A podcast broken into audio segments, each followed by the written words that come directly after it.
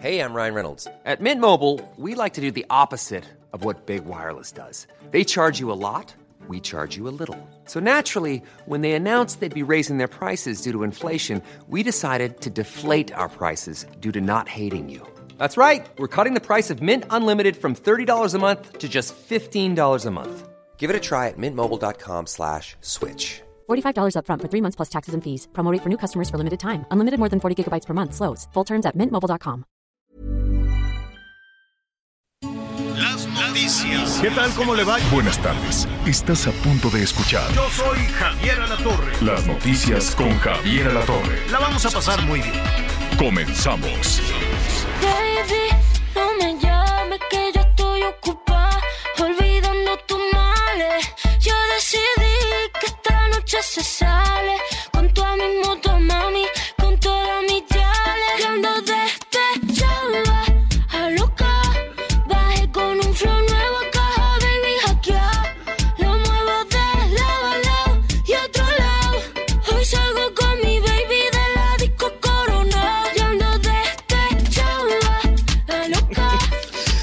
Muy bien. Un poquito de ritmo para viernes. Un viernes nubladón, pero bien y de buenas, que, que lo, saludamos como siempre con muchísimo, muchísimo gusto esta tarde. Ah, se nos fue la semana.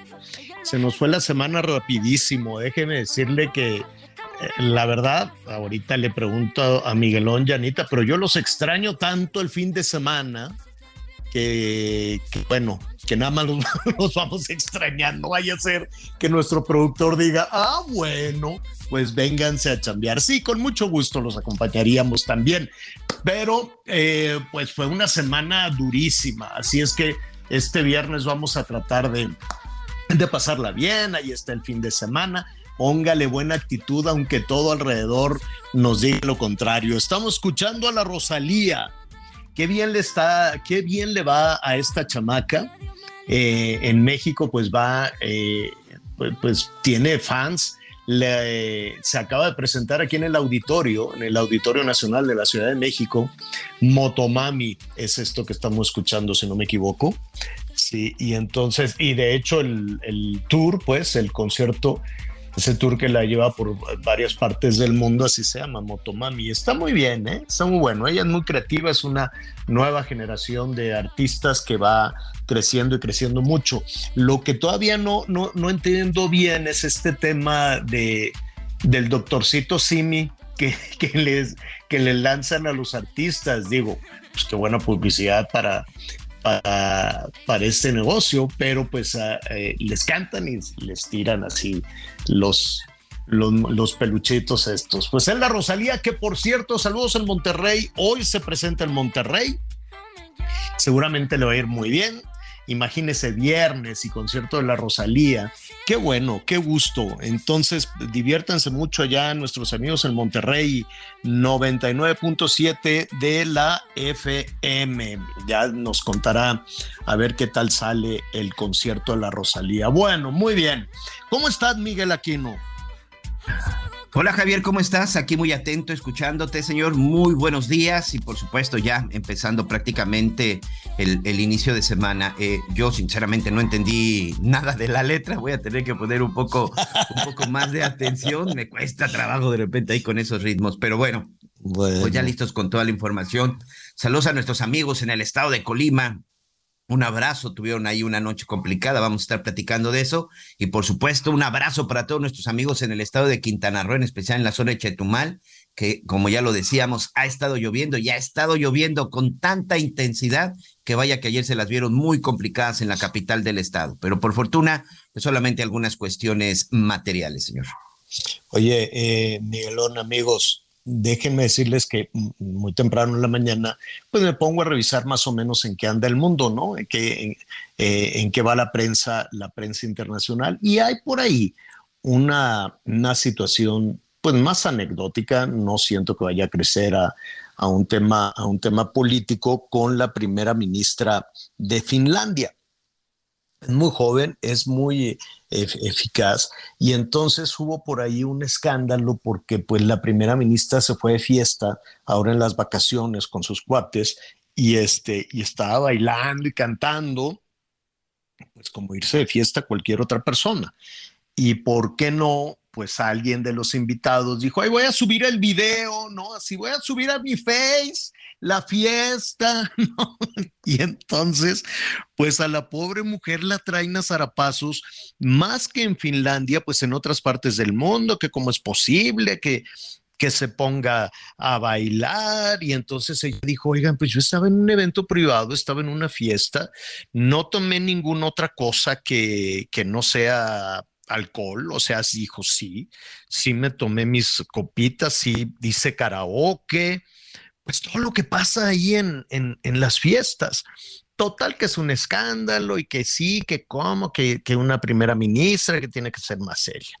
La verdad es que yo me puse a, a revisar, Miguel, y por mí que baile lo que quiera la señora, que baile lo que quiera porque, pues si te pones a, a, revisar, em, ¿cómo se llama? Si te pones a revisar las, eh, los resultados de Finlandia, bueno, se supone que a, estas alturas del partido ya íbamos a tener un sistema de salud como el de los países nórdicos. Entonces está en primerísimos lugares mundiales de salud, primerísimos lugares mundiales de educación pública.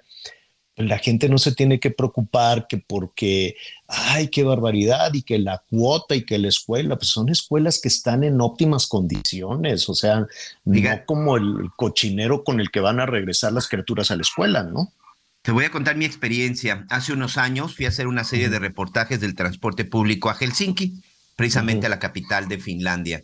Fui en una época de verano, en donde, bueno, pues en la época de verano, como saben, en esa zona de los países nórdicos, pues prácticamente no se ve la noche. Todo el día está el sol y eso es algo espectacular porque vaya que te rinde, que te rinde el día. Yo llegué impresionado sobre todo en el tema de educación, Javier, porque pagan, eh, platicando con algunos periodistas finlandeses, ellos me decían, para que más o menos nos demos una idea, en ese tipo de países, si tú metes a tu hijo a una escuela privada, además de que es muy cara, es porque tu hijo no tuvo la capacidad de ingresar a una escuela pública. En cuestión de niveles, las escuelas públicas, sobre todo en Finlandia, que es, insisto, el caso que estamos platicando y el que me tocó conocer, tiene un nivel mucho más alto que cualquier escuela privada, señor.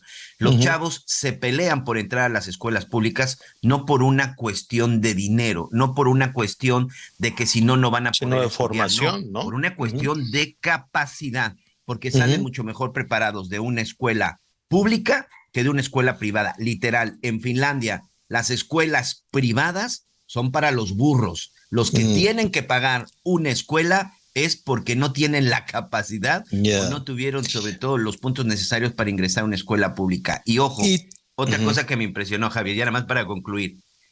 La gente allá paga alrededor del 50% de impuestos.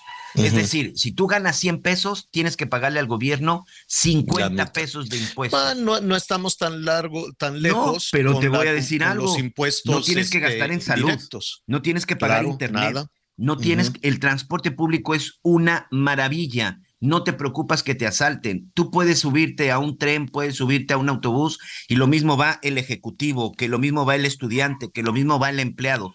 El salario mínimo allá es un salario que te permite tener una vida de clase media. Es decir, si en México a mí me dijeran, tienes que pagar 50 pesos de cada 100 que ganas, pero me garantizan todo eso y yo no tengo que estar pagando escuelas privadas, ni tengo que pagar eh, hospitales ni nada de eso porque me lo van a garantizar, señor, yo los pago. Y que baile lo que quiera la que gobierna, ¿no? O sea, que baile reggaetón, aunque no me gusta. Si estás en esas condiciones, yo por eso dije, ay, bueno, más bien el escándalo debe de ser fuera de Finlandia. Ya nada más para, también para terminar, porque pues hay mediciones, mediciones este, internacionales, este, aparte de los temas de salud, de los temas, de los temas de educación. Ahí lo puse en, en Twitter, puede usted ahí revisar más o menos. Está en primer lugar en libertad de prensa. En primer lugar, en la libertad ciudadana, ¿no? Los ciudadanos pueden hacer lo que, lo que quieran, no, no es como en México o en Sudamérica que el gobierno te dice, haz esto, haz aquello, come esto, come el otro, no vayas aquí, no vayas allá. No, no, no, ellos dicen, ¿cómo que el gobierno me tiene que decir lo que tengo que hacer? No, los ciudadanos son libres, son, eh, tienen, toman, tienen las herramientas, la educación suficiente para tomar sus decisiones y, y aquí estamos siempre dependiendo de lo que diga el gobierno. Lo que diga el gobierno es lo que voy a hacer, como que ¿por qué? Estamos lejísimos, no solo geográficamente, sino socialmente, definitivamente de Finlandia. Libertad ciudadana, primer lugar, libertad de prensa, primerísimos lugares, no necesariamente el primero, pero primerísimos, educación y ya, al final, hay una medición de felicidad, ¿no? De, los países donde se evalúan varios factores, ¿no? Este, eh, la, la situación de bienestar, todo esto de lo que hemos hablado. Bueno, Finlandia lleva cinco años consecutivos encabezando la lista de felicidad, de donde la ciudadanía dice, no, hombre, yo aquí soy el, el más feliz, cuidan el medio ambiente. Entonces, la verdad es que sí sentí, oh, no, no, es muy feo la palabra envidia, pero dije, ay, ¿cómo le damos vueltas? Y, no es envidia de la buena, como dicen, es envidia de la buena, esa no existe. No, no, esa no existe. Y la verdad dije, ¿qué, qué tanto, qué, qué más tendremos que hacer para tener un gobierno menos protagónico y que el ciudadano sea el verdadero centro de todo esto.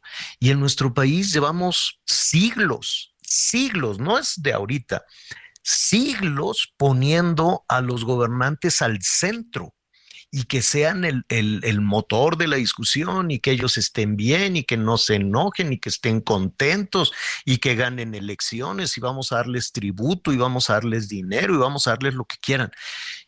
La verdad es que sí, sí me, me, sentí pues lejos de una situación como esa, donde pues qué bueno que bailan los gobernantes y qué bueno que son felices. En nuestra América Latina, en México, en nuestra América Latina estamos enojados ancestralmente enojados, divididos, que quítate tú, ¿no? Dividir y dividir y dividir a la sociedad y que se enojen y los chairos y los fifís y los conservadores y, y el tema pues son que no te vayan a balasear, que no te vayan a robar, te defiendes de los policías, te defiendes de los delincuentes, te defiendes de todo. Dices, ay, ¿cuándo? ¿Cuándo? ¿Cuándo? ¿Qué tendríamos que hacer? Yo creo, supongo que lo primero que tendríamos que hacer es ventilar este tipo de cosas y ponerlas ah, este, sobre la mesa. Eh, pues miren, desafortunadamente, justo esto de lo que estamos hablando, pues es lo que domina, ¿no? En lugar de, de estar celebrando este, que la gente se sienta libre, contenta y con su, con, con, su vida, con su situación, con su patrimonio, pues estamos tronándonos los dedos y con la angustia de la, de la inseguridad, en, en fin. Y en ese sentido, antes de ver lo que pasó esta madrugada en, en Colima, pues este, el asunto sigue. Guanajuato, Baja California, Chihuahua, Zacatecas, perdón, Colima de, desde, hace, desde hace tiempo. Y antes de ir a eso, nada más le, le, digo de, le quiero comentar de la información, de la información que está en desarrollo, porque el presidente, em, el presidente habló de este tema de inseguridad, ¿no? Y dice, pues la estrategia la estrategia está muy bien. Defendió la estrategia de abrazos, de los abrazos, de los no balazos. Dice que está dando resultados. Dice, ya sabe, que la oposición, ¿no? que, lo, que la oposición es la que no está contenta. Este, no sé si nada más la oposición ante los hechos de violencia en Jalisco, en Guanajuato, en Baja California, en Chihuahua, donde mataron a la población civil. Eh, eso es una estrategia de la oposición, pues no sé. Honestamente me, parece muy complicado. Este, dice que la oposición le apostaba a que no íbamos a poder, pero dice, les vamos a volver a recetar a nuestros adversarios los resultados. Les vamos a volver a recetar, es algo así como les, se los va a poner así en la cara, ¿no? Toma los resultados. Mira, yo estoy de acuerdo con eso y una buena forma, sí, vaya, en realidad los gobernantes en América Latina, en México, en América, y también en los Estados Unidos, en varias partes, ¿no? Muy lejos de lo que decíamos de, estos países, pues lo que les preocupa es la, popularidad, la, cuestión, la cuestión política. Eso puede ser un motor, ¿no? Que te preocupe la crítica y todo eso puede ser un motor para dar resultados. La mejor forma, la mejor manera, ya lo comentábamos esta semana, de desactivar a tus opositores, la mejor manera de acabar con las críticas, la mejor manera de que te echen papel picado en las calles cuando vayas caminando, seas presidente municipal, gobernadora, gobernador, lo que sea, es dar resultados, ¿no? Entonces, que digan, tómala, mira, se acabó la inseguridad, ya no hay balaceras, ya, este, ¿no? O toma, mira, se acabó la pobreza, o toma, el empleo ya no es informal. bueno, eso, es lo que yo, eso es lo que yo supongo que esa es la mejor manera, efectivamente, como dice el presidente, no darles en la cara con, bueno, no dijo darles en la cara, dijo, les vamos a recetar, ¿no? Dice, recetarles los resultados a la oposición. Ojalá se le recetaran también esos resultados a la ciudadanía, no nada más a los opositores, no nada más a los críticos. Y entonces sí nos estaríamos acercando a un espacio como el que hablábamos hace un momento, ¿no? Que añoramos y que todos los ciudadanos queremos. El tema es que la discusión política y, los, y, la competencia política y la competencia electoral eterna, pues siempre va a poner en primer lugar a los políticos, ¿no? Y en algún sitio a los ciudadanos, la verdad, ¿no? No, no, no, no es algo que, que, que jale. Bueno, este, en un momento más vamos a retomar también esa situación, porque justo con este tema vamos a ver lo que ha pasado en las últimas horas en Colima, que está ligado a lo que ha sucedido también en la Ciudad de México. En un momentito, Miguel eh, nos va a decir quién es la vaca, quién es eh, eh, José Bernabé. bueno, pues ya en adelante le dicen N, pero José Bernabé bueno, ahorita le. Brizuela, señor. Brizuela, Meraz, alias La Vaca. Ese era, es un líder de Los Mezcales, que es una banda vinculada al cártel Jalisco Nueva Generación. Lo agarraron en Polanco, una de las zonas más, más este, caras de la Ciudad de México. ¿Y qué pasaba mientras tanto en Colima, Marta? ¿Cómo estás, Marta de la Torre? ¿Qué tal, Javier? ¿Cómo estás? Buenos días, buenos días, Miguel. Efectivamente, esta detención pues se dio allá en la Ciudad de México la tarde, eh, mediodía de este viernes. Sin embargo, aquí en Colima las noticias llegaron ya hasta en la noche. Después de las 10 de la noche se dio la confirmación de la detención de José Bernabé Brizuela Meraz, alias La Vaca. Él es líder del grupo criminal del cártel independiente de Colima, también conocido como Los Mezcales, y fue alrededor de las 12 de la noche, en los primeros minutos de este viernes, cuando pues comenzaron a eh, eh, realizarse incendios de vehículos que se encontraban estacionados y también balaceras que se registraron en distintos puntos de la capital del estado, aquí en la zona conurbada de eh, Colima, Villa de Álvarez. Informarte, Javier, que pues de acuerdo con información preliminar, los causantes fueron sujetos armados, quienes se movilizaron principalmente en motos y lanzaron a los vehículos estacionados bombas molotov y además a otros le rociaron gasolina para incendiar, para desestabilizar pues eh, la ciudad aquí en la capital del estado. Estos incendios se registraron en colonias como Moctezuma, Las Torres, Prados del Sur, tanto en los municipios de Colima como Villa de Álvarez e incluso enfrente de la Casa de Gobierno, ahí donde tiene sus oficinas la gobernadora Indira Vizcaíno Silva, porque cabe destacar, ella no vive ahí, pero sí tiene sus oficinas, en la calzada Pedro Agalván, pues ahí se incendiaron tres vehículos que estaban estacionados. Dos horas después, la gobernadora Indira Vizcaíno informó que la mesa de coordinación estatal se reunió en sesión permanente precisamente para pues dar eh, seguimiento a las reacciones de los grupos criminales y también para abrir las carpetas de información de investigación y informó, ya esta mañana se informó que hay varias personas detenidas, no se ha confirmado la cantidad de personas que se han detenido precisamente por estos operativos, sin embargo, eh, pues lo que sí se pidió anoche, eh, Javier, pues ante todo este clima de inseguridad, las policías eh, municipales y estatales pidieron a la población pues resguardarse sus viviendas, no salir ni siquiera pues auxiliar sus vehículos que veían cómo se incendiaban afuera en las calles de aquí de la capital. Cabe recordar, eh, Javier, que bueno, en la vaca perteneciente al grupo El Jalisco Nueva Generación sufrió una fractura a principios de este año. Recordarás ese motín que se registró en enero en el Cerezo de Colima, donde pues fueron asesinados nueve reos y siete más resultados lesionados, se dio precisamente por esta fractura entre los conocidos como mezcales, que son los del cártel de aquí de Colima, y los originarios de, Jalisco. Ah, posteriormente se dio esta fractura y se eh, creó el cártel independiente de Colima, que es el que lideraba la vaca, y desde el 7 de febrero pues comenzó con toda esta ola de violencia aquí en el estado que ya ha dejado más de 550 homicidios dolosos, además de centenares de mm, tentativas de homicidios. La información, Javier. Desde eh, prácticamente desde que inició su, su gobierno, pues no ha tenido día tranquilo la gobernadora, Marta. Efectivamente, Javier, incluso pues trascendió a través de estos narcomensajes, denunciaban los del cártel de los mezcales que les habían ordenado asesinar a la gobernadora y ellos se negaron y eso fue parte de la fractura que se dio. Esto pues prácticamente como lo mencionas, desde el arranque de eh, pues el gobierno de Indira Vizcaíno en noviembre pasado fueron solamente un par de meses de tranquilidad y bueno, pues la ciudadanía sí eh, voltea a ver esta administración para pues preguntar, ¿no? ¿Qué está pasando? ¿Por qué se terminó el clima de, paz, que ya no era tan tranquilo como en años pasados? pero pues sí eh, reclama a las actuales autoridades pues toda esta incertidumbre de la que se está viviendo. Oye, ¿qué, qué hacía antes Indira Vizcaíno? ¿Era diputada? ¿Era no recuerdo, ahí, ahí, en Colima no fue empresaria o sí fue, no, no recuerdo bien.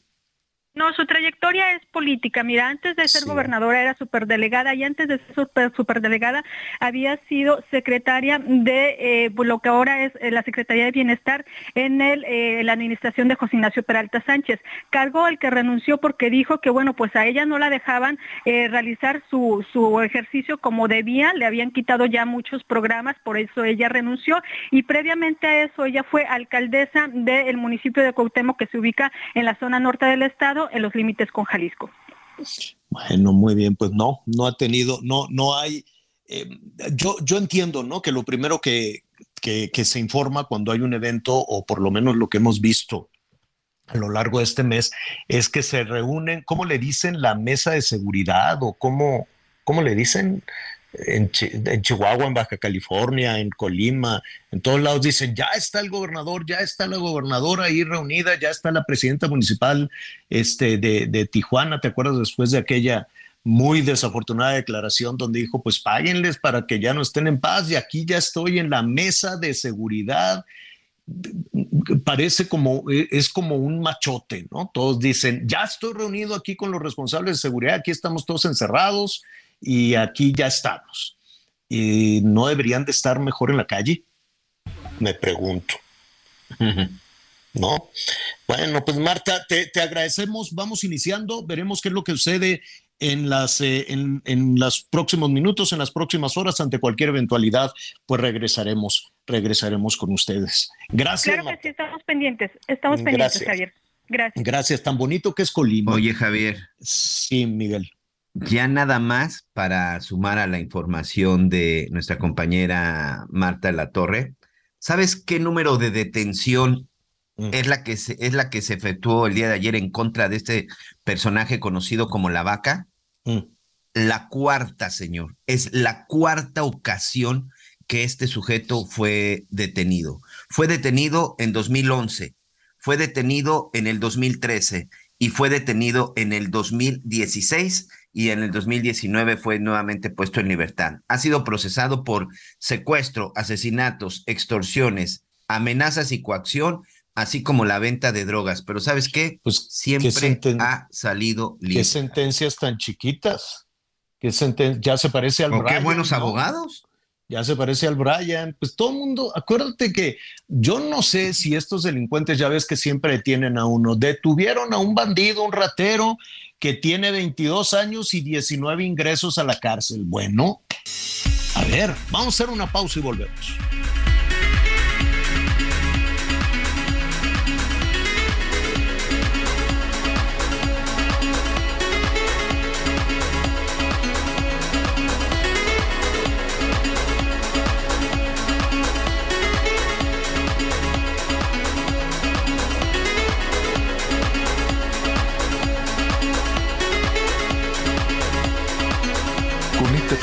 A través de Twitter, arroba javier-alatón. Sigue con nosotros. Volvemos con más noticias. Antes que los demás. Heraldo Radio, la H se lee, se comparte, se ve y ahora también se escucha.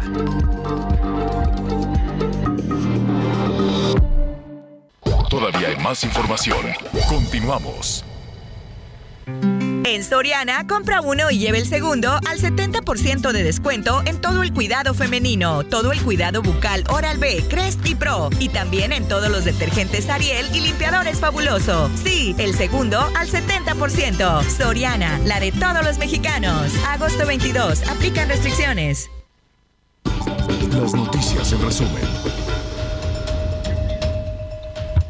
En Morelos detuvieron al consejero estatal electo de Morena, Luis Manuel Rodríguez, en posesión de armas de fuego y mantas dirigidas a un funcionario local. El también líder del sindicato Libertad fue detenido en el municipio de Temixco en compañía de otro hombre. Un tribunal de la Ciudad de México negó un amparo al expresidente de la cooperativa Cruz Azul, Guillermo Billy Álvarez, interpuesto para revertir una orden de aprehensión en su contra girada en 2020. Billy Álvarez es investigado por el desvío de recursos por más de 2.257 millones de pesos. La, Secretaría de la secretaria de Economía, Tatiana Cloutier, informó que el próximo martes 23 de agosto se llevará a cabo la primera reunión para las consultas solicitadas por Estados Unidos y Canadá en torno a la política energética de México en el marco del TEMEC. Hoy el dólar se compra en 19 pesos con 90 centavos y se vende en 20 pesos con 33 centavos. Bueno, está, están trabajando los bomberos, hay una nube de policías en un accidente que se acaba de registrar aquí en la Ciudad de México, en Insurgentes Norte, un accidente vial. Esperemos que, que pues que las familias involucradas en estos vehículos estén bien porque quedaron Ah, pero fíjate, Javier, que, fíjate que es una sola persona. Ah, es una este, sola. Es un solo conductor y ahorita, de hecho, estoy aquí precisamente recibiendo imagen de nuestros amigos reporteros, compañeros reporteros de la fuente policíaca, que en el, en el chat de reporteros ya le pusieron el Jaudini. Salió ileso, Javier. Te voy a mandar un video. Pero es impresionante cómo... descríbenos, descríbenos qué pasó. Bueno, se registra un accidente en donde están involucrados un auto rojo compacto, venía circulando sobre esta zona, como tú bien dices, sobre esta zona de, lo, de, la avenida de Insurgentes, cuando se estrelló contra el Metrobús. Se estrelló en contra de una de, de las unidades del Metrobús, Javier, y evidentemente, bueno, pues debido al impacto, este coche quedó muy afectado. Es una camioneta, es una camioneta por lo que alcanzamos a observar y también se observan algunos productos que tienen que ver con verduras.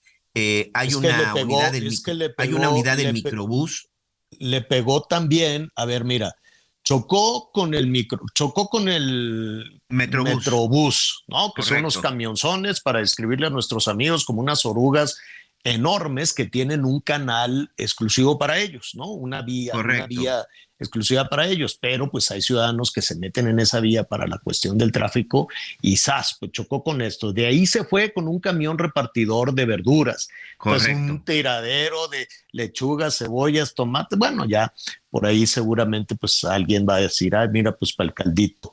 Este, y después se fueron contra, bueno, son También le pegó a un taxi a un taxi. No, bueno, qué barbaridad.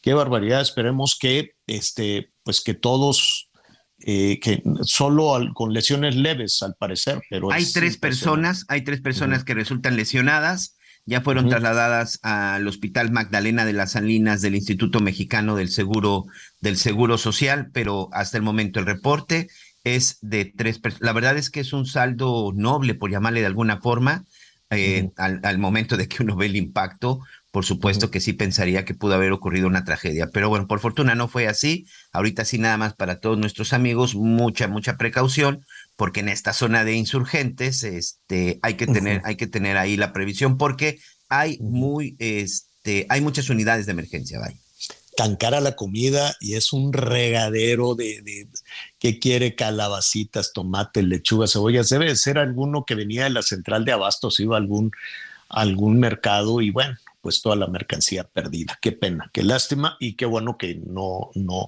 que, que, son al parecer solo lesiones, solo lesiones leves. Tenga mucha precaución, muchísima precaución este fin, este fin de semana. Eh, nada más para concluir con el asunto de la vaca, ¿cómo lo agarraron, Miguelón, a, a este personaje? Fíjate que es muy curioso, Javier, porque lo agarraron durante un operativo en la zona de Polanco, muy cerca de un hotel en donde él se estaba hospedando, y en un punto de revisión le encontraron arma y drogas. En estos eh, operativos aleatorios, la detención inicialmente se lleva a cabo por parte de la gente de la Secretaría Ciudadana y posteriormente, bueno, pues ya también en participación del ejército mexicano.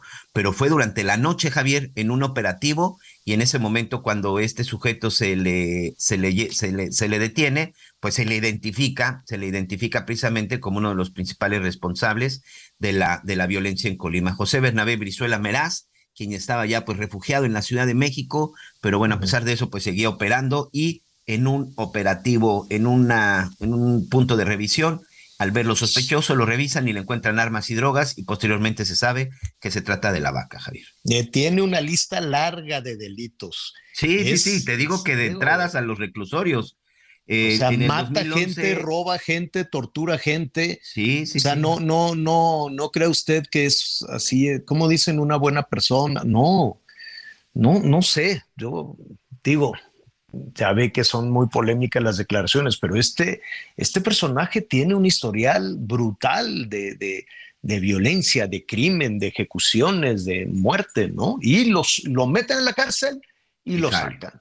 Bueno, pues veremos ahora qué, qué, qué, sucede con este personaje. Ya en principio, antes de irnos a Coahuila rápidamente, déjeme decirle que, que la... ¿Cómo se apellida? Ya, eh, yo sé que le hice nene, pues, mm, para no sí. entorpecer. José Bernabé Brizuela Meraz. Bueno, Brizuela pues ya... Meraz, alias la vaca, el animal o la bestia. Son sus bueno, apodos. Pues imagínese usted con esos, con esos apodos. ¿Qué dice la autoridad en este en este momento que será puesto a disposición de un juez. Tiene dos órdenes de aprehensión, de aprehensión, pero a pesar de ese historial terrible, eh, lo agarraron por posesión de arma de fuego. Entonces, pues no sé. Vamos a ver qué, qué, qué sucede, qué sucede con, con este señor en adelante. Bueno, Coahuila que nos tiene, ya lo decíamos, con el corazón estrujado, ¿no? Con el aliento en un hilo, decir, apúrense, hace 16 días se van a cumplir hoy, se movilizaron rápidamente desde México, no sabían bien a bien a qué iban, decían pues tráiganse bombas, tráiganse mangueras, no preguntaron a los mineros, no preguntaron a los que trabajan ahí, porque pues ya ven, no, yo soy experto, tú hazte para allá y ponen el cordón y muévanse para acá. ¿Qué hacemos? Pues vamos a sacar el agua y pusieron ahí una, una motobomba, quiero pensar, y unas mangueras yo no sé qué, a qué distancia ponen esas mangueras, porque si solo las sacaban, pues el agua regresa. El agua regresa, o sea, si la sacan dos metros, Miguel, si no la, si no la enviaron con una, en una línea de mangueras para que cayera verdaderamente en un cuerpo de agua, ¿no? Si la arrojas a 10 metros o 8 metros o no sé cuántos metros de distancia, pues a mí me queda claro que el agua se va a filtrar y va a regresar al mismo lugar. Eso es lo que la lógica nos diría. Pero el hecho es que en esta estrategia de rescate de los mineros. Llevan 16 días sacando agua y agua y agua y vamos a ver cómo llegamos a este fin, a este fin de semana. Alejandro Montenegro es nuestro compañero corresponsal del Heraldo Radio allá en, en Coahuila. Qué gusto saludarte, Alejandro. ¿Tenemos a Alejandro? No, no. Vamos a tratar de recuperarlo, sí. Javier. Tenemos problemas sí. con la comunicación. En sí. un minuto más. Te, son, decía confirmo, yo 16, señor. pero en realidad pues ya son 17. Son 17 días, Miguel, de angustia para los familiares. Cada vez pues se va agotando la velita, la esperanza de que puedan ser localizados primero todos juntos, primero en un espacio, porque aquí lo hemos dicho, a 60 metros de profundidad no es que sea nada más un pozo y que bajen al pozo y que al fondo del pozo los encuentren, porque a 60 metros de profundidad se hacen ramificaciones, ¿no? Estos mineros van haciendo caminitos por aquí, caminitos por allá, ¿no? Hágase de cuenta como, como si fuera la raíz de un árbol, así se van desplazando los mineros y van buscando el carbón y van haciendo quedades o quedadas por aquí o quedadas por allá. No hay un mapeo, nadie tiene un mapeo este, certero de, de, cómo está la distribución de los túneles a 60 metros de profundidad. ¿Y por qué hay agua? Porque hay ríos subterráneos, ¿no? Y entonces le van ahí escarbando y se va a la, y entonces se revienta la pared y llega el agua, ¿no? Ya tenemos a nuestro... Ya, señor, ya se recuperamos a Alejandro. Perfecto, Alejandro, ya te escuchamos. ¿Cómo estás, Alejandro? ¿Qué tal, Javier Miguel? Muy, muy buenos días. Les saludo con mucho gusto desde Coahuila. Oye, que estamos en el día 17, ¿qué van a hacer las brigadas de auxilio? ¿Van a esperar? ¿Van a entrar en pausa? ¿Van a seguir sacando agua? ¿Qué dicen? Así es, Javier. Bueno, pues continúan precisamente estas labores eh, de extracción de agua. Estas son permanentes. Eh, luego de que el fin de semana, bueno, pues registrara una entrada abrupta nuevamente de agua, pues se han redoblado precisamente las labores. Se están extrayendo más de 600 litros por segundo. Y bueno, pues mientras todo eso continúa, también se están realizando estos estudios. Ya tú señalabas, no se tenía muy claro precisamente las condiciones de esta mina. Ayer ingresó un, eh, un dron hizo un sobrevuelo para precisamente verificar cuáles son las condiciones del terreno y, bueno, pues tratar de determinar los puntos en los que se va a inyectar material para sellar precisamente las paredes de estos pozos y que ya no se siga filtrando agua como ha estado ocurriendo en los últimos en los últimos días. Entonces, en eso se, están centrando las autoridades ya con la asesoría de dos empresas extranjeras, una estadounidense y una alemana, que bueno, pues validaron de alguna forma esta estrategia que ahora se está siguiendo. Los pozos siguen con los niveles muy arriba, más de 30 metros eh, todos los tres, eh, 31, 34 eh, metros que tienen de nivel de agua, entonces bueno, pues sigue siendo imposible y todavía se ve muy lejano el tema del rescate, sin embargo, bueno, pues espera que con esta estrategia al menos ya no siga entrando agua y que se siga trabajando para reducir estos niveles de, eh, de agua que tienen todavía los pozos. Se han estado sumando también algunos eh, trabajadores, más cuadrillas de trabajadores, incluso está la historia de un trabajador que es minero precisamente de esos pozos, pero que ese día no estaba eh, trabajando porque le estaban haciendo una cirugía en una clínica de IMSS. Entonces él se salva precisamente de estar presente cuando ocurre precisamente esta inundación y bueno, pues ahora él se suma a las labores de rescate. Sin embargo, bueno, pues como te comento, todavía se ven un poco lejanas porque bueno, pues los niveles de agua siguen demasiado altos, Javier. Sí, siguen altos y la verdad lo, lo, lo lamentable, lo triste de esta situación es que están todavía más altos de lo que sucedía hace más de dos semanas, de lo que sucedía hace 17 días, lo que nos parece muy complicado porque hemos tratado de entender, de imaginarnos cómo son estos pozos de carbón. Aquí hemos eh, tratado de, describir cómo, cómo bajan en unos tambos con un malacate 60 metros de profundidad. Es, muchísimo, es muchísimo imaginarse esos, esos 60 metros y después pues una, unas... Eh, pues va creciendo de manera de manera horizontal para comunicarse en ocasiones con uno con otro con otro pozo. Lo que se nos eh, antoja difícil imaginar es cómo van a sellar con concreto una mina vecina que entiendo que de ahí es de donde se reventó y llegó el agua al lugar de los, del rescate, ¿no? Así es, Javier, es la mina Conchas Norte, una mina que se ubica más o menos a unos 350 metros del El Pinabete, de ahí es de donde se eh, presume que se está filtrando el agua. Eh, también se había esa, señalado... esa, mina, no, no estoy muy seguro, no sé si tú tienes el, el dato, Alejandro, ¿esa mina está inundada? ¿Esa mina tiene agua? Así es, Javier, es una mina que dejó de operar en el 96 y a partir de ahí, bueno, pues ha, ha acumulado bastante agua, se calculaba eh, que tiene millones de metros cúbicos acumulados ahí. Eh, me parece que 1.9 millones de metros cúbicos de agua es lo que han señalado las autoridades y entonces bueno pues ahí precisamente al perforar en, el pasado 3 de agosto fue que se, se vino la inundación pero lo que presumen las autoridades o lo que concluyó Protección Civil es que el agua viene de esa mina de Conchas Norte y pues es precisamente lo que están tratando de hacer poner una barrera para que precisamente eh, no se siga filtrando esa agua, que es muchísima agua que se ha acumulado por más de, más de 20 años eh, ahí en la zona. Qué cosa tan difícil imaginarse eh, cómo van a sellar dentro del agua. Debe de haber técnicas para eso. Me supongo que debe de haber técnicas para que eso eh, se lleve a cabo con los expertos. Bajar con buzos, sellar, poner un tapón de concreto para tapar la salida de agua y después de eso reanudar la búsqueda de los mineros. Así es que la angustia seguramente va a durar muchos, muchos días más, Alejandro. Así es, Javier, se prevé que todo esto continúe, que todavía falte bastante tiempo y bueno, pues con esto ya de por sí, después de dos semanas, las esperanzas han decaído entre los mismos familiares eh, de que sean encontrados con vida, pues al no saber cuánto tiempo más puede pasar, bueno, pues sin duda que sigue siendo muy difícil para los familiares y la esperanza pues es, es cada vez menor, Javier, de encontrarlos con vida.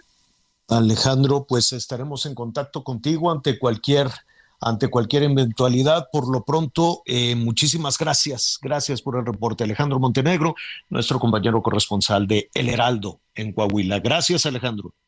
Muy buenos días. Gracias, gracias. Buenas tardes, buenos días. Sí, em, oiga, ayer estuvimos aquí hablando, hay que tener mucho, mucho cuidado con eso, hay que eh, insistir una y otra vez de todos los fraudes cibernéticos, ¿no? De todos los mensajes que le llegan y de las maneras, este, pues mira, los criminales, Miguel, siempre están buscando la manera de, eh, enganchar a, las personas. Eh, son más o menos, ayer lo estábamos hablando, 90 aplicaciones, las que dice el Consejo Ciudadano, ¿no? Eh, en las que dice nuestro amigo Chiprés, que son alrededor de 90 aplicaciones en las que la gente que empiece a buscar un, dinerito, yo sé que es muy difícil obtener un, crédito bancario, ¿no? Te acercas a un banco y pues en principio te van a decir usted tiene que tener ahorrada la misma cantidad o una cantidad mayor o similar a la que quiere que le preste, ¿no?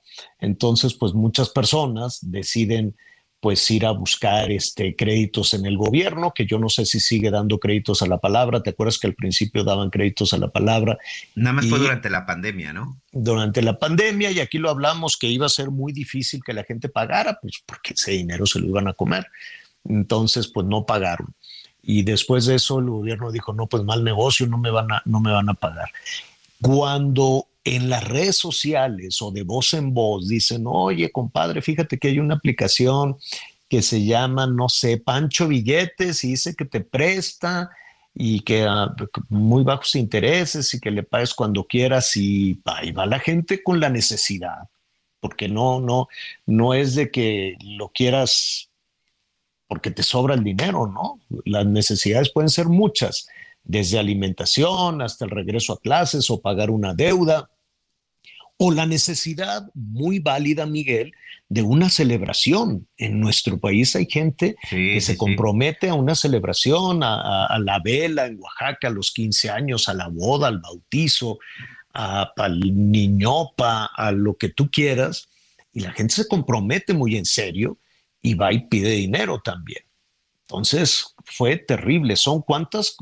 Como 90, aunque creo que... Sí, son 90 aplicaciones las que se cree que están operando y que tenían relacionadas con todos estos con todos estos fraudes, Javier, 90 aplicaciones digitales de los llamados montadeudas y 90 aplicaciones digitales que evidentemente pues que no solo operan en México, sino se trata de una red internacional. Entre los detenidos hay gente de origen chino, Javier sí, y, sabes que me llama eh, muchísimo la atención hasta el día de ayer, aunque hoy van a seguir, ¿eh? van a seguir, porque estos funcionan con un call center, no es que sea nada más una persona.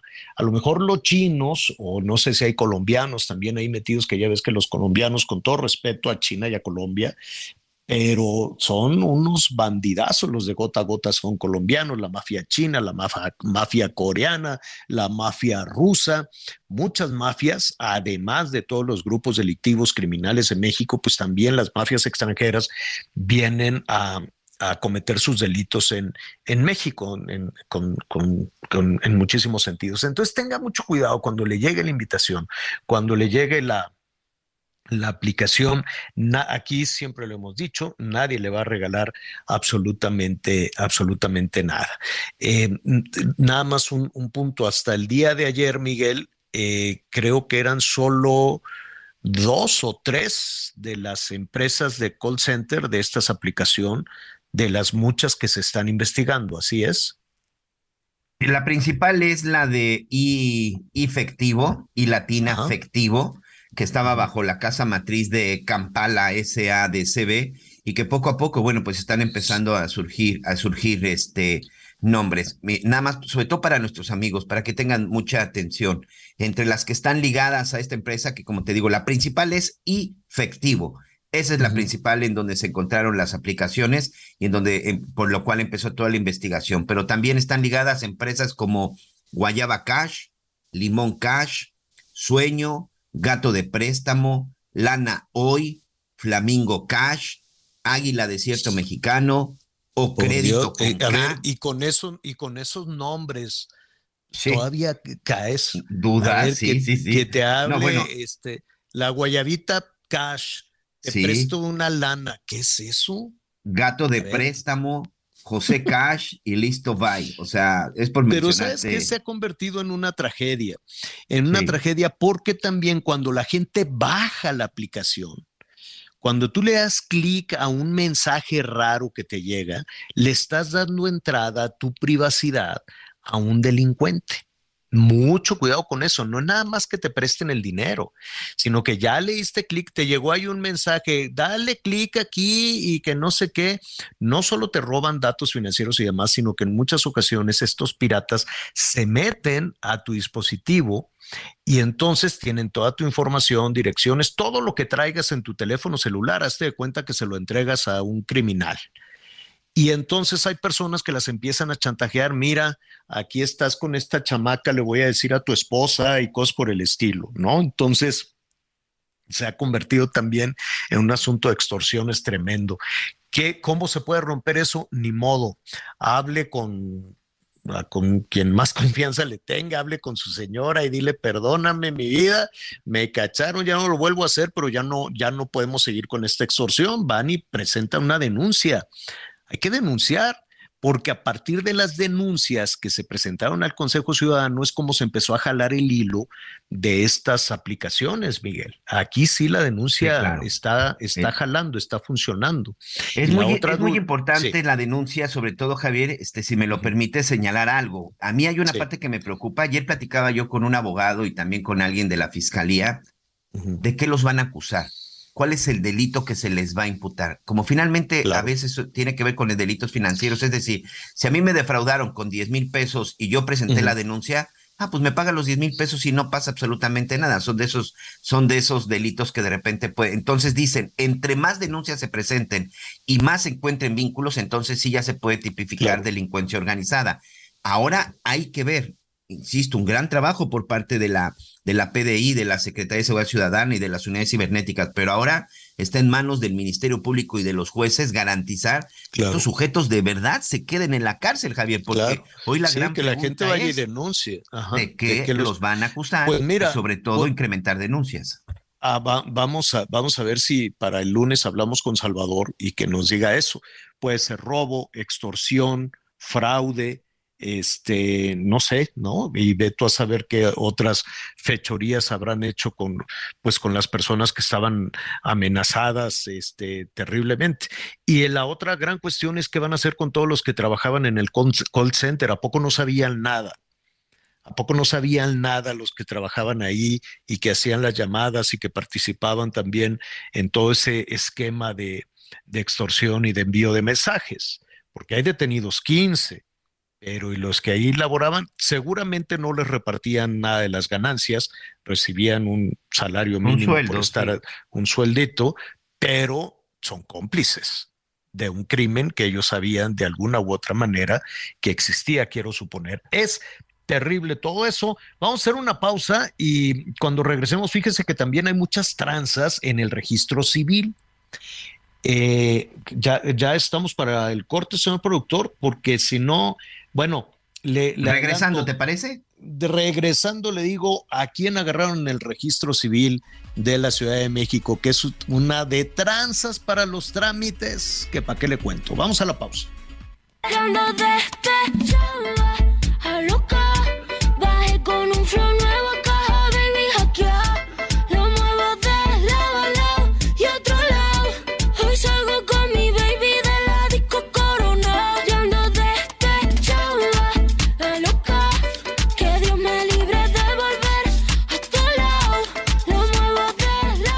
Conéctate con Miguel Aquino a través de Twitter, arroba Miguel Aquino. Toda la información antes que los demás. Ya volvemos. Heraldo Radio, con la H que sí suena y ahora también se escucha. Todavía hay más información. Continuamos. There's never been a faster or easier way to start your weight loss journey than with PlushCare. PlushCare accepts most insurance plans and gives you online access to board-certified physicians who can prescribe FDA-approved weight loss medications like Wigovi and Zepbound for those who qualify. Take charge of your health and speak with a board-certified physician about a weight loss plan that's right for you. Get started today at plushcare.com slash weight loss. That's plushcare.com slash weight loss. plushcare.com slash weight loss.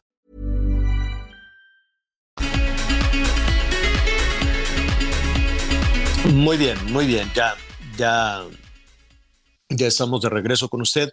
Le decía que aquí, a ver, nuestros amigos seguramente, seguramente lo sabrán. Eh, uno pensará que ir al registro civil, pues acudes con, con, mucho entusiasmo a registrar a las criaturas o las parejas que se van a casar o que vas por un trámite y dices, pues ahí me lo van a, ahí me lo van a resolver. Pero regresamos al principio del programa, ¿no? ¿Por, qué cada eh, situación eh, de, de trámite, cada momento en que tienes que enfrentarte con un trámite, te vas a enfrentar a corrupción, a coyotes, a no se puede, a, uy, no, ese trámite le va a faltar aquello, le va a faltar el otro. Es una historia de terror, Miguel, incluso en espacios como ese, el, eh, registro civil, ¿no?